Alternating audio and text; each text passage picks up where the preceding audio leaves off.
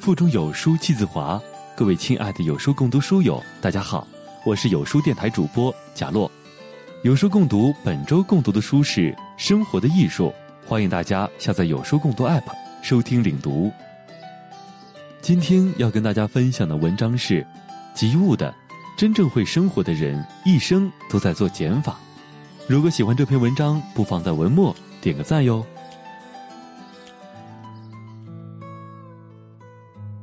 庄子《逍遥游》中说道：“鹪鹩巢于深林，不过一枝；鼹鼠饮河，不过满腹。”鹪鹩在森林中筑巢，林子再大，也只不过只能占其中一枝。鼹鼠到黄河里饮水，黄河再大，也只不过能灌满自己的肚子。几千年前。哲人先贤就已经教了我们生活的智慧，过多的物质与我们无益。道理明明很简单，可是，人呐，始终是欲望的生物，买买买不用学都会，学会舍弃，谈何容易？就像老子提出的“物极必反”的规律命题，当现代社会的物欲膨胀到了一定程度。给我们的生活带来的是累赘和混乱时，断舍离才流行起来。但一些真正的成功人士，也正是真正懂得生活的人，早就有意识的给自己的生活做了减法。一八四五年，美国学者梭罗跑到瓦尔登湖边上，搭建了一个小木屋，独居了两年两个月。他说。我愿意深深的扎入生活，运进生活的骨髓，过得扎实、简单，把一切不属于生活的内容剃得干净利落，把生活逼到绝处，用最基本的形式，简单、简单再简单。事实证明，越是成功的人，越追求简单的生活，越不会被物欲所控制。李嘉诚戴的表，一戴就是十几年，一块西铁城表市价一千港元，他的眼镜也戴了十几年，曾经因为度数增加换过镜片，但是都没有换过镜框。乔布斯一生在信仰少即是多，当时三十岁不到的他，家居物品少得出奇。一张爱因斯坦的照片，一盏蒂芬尼桌灯。一把椅子和一张床，对于添加什么家具，每一件都是一个慎重的选择。这些我们眼中的成功人士得到了我们羡慕的一切，恰恰一生都在做减法。他们的人生是幸福的，因为他们对物欲控制自如，而不是被物欲所捆绑。约书亚·贝克尔，一位美国的高帅富。以世俗的眼光看来，他是多么成功，拿着六位数的薪水，管着一百五十家店铺，有一个美丽的妻子，二十二岁豪宅名车，想买什么就买什么，毫无克制。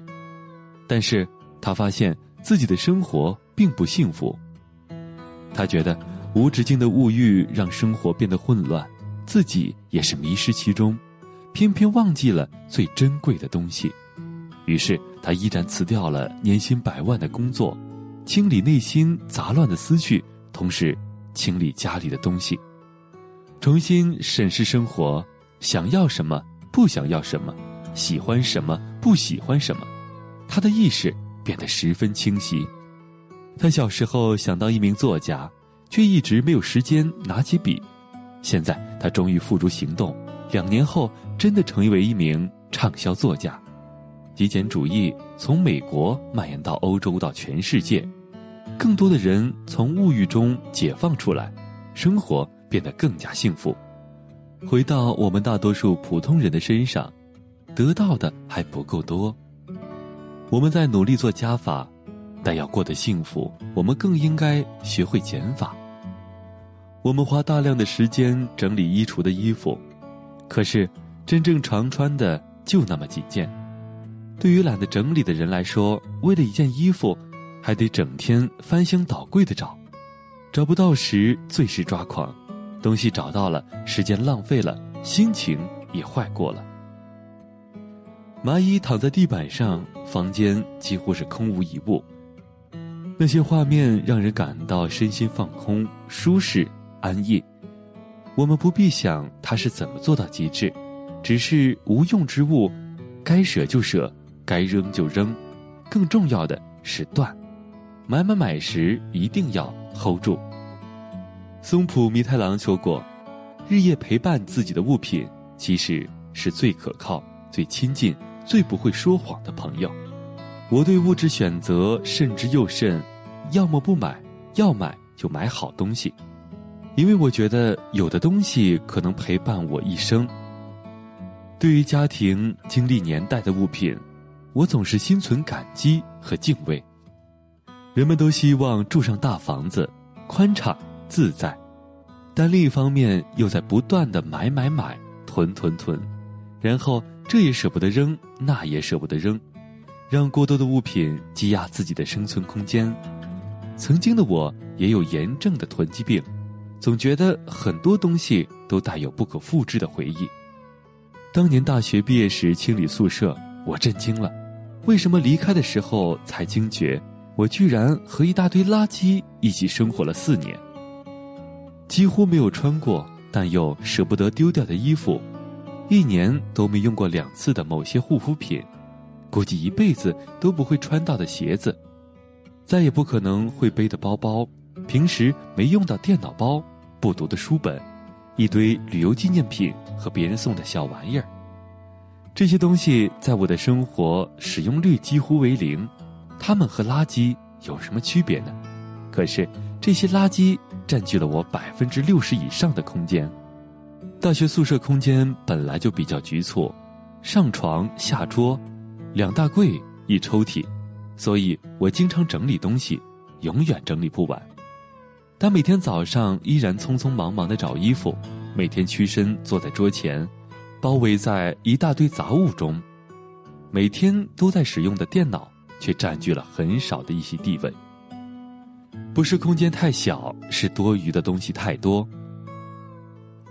舍不得只会让你更加不得，有舍有得。越懂得放下的人，得到的也会越多。处理掉不重要的东西，才能还给自己一片清净之地。学会给生活做减法，至少可以从以下二十件小事上做起：一，多年没穿的衣服、鞋子；二，已经不讨你欢心的包包、廉价的腰带；三，过期的护肤品、化妆品。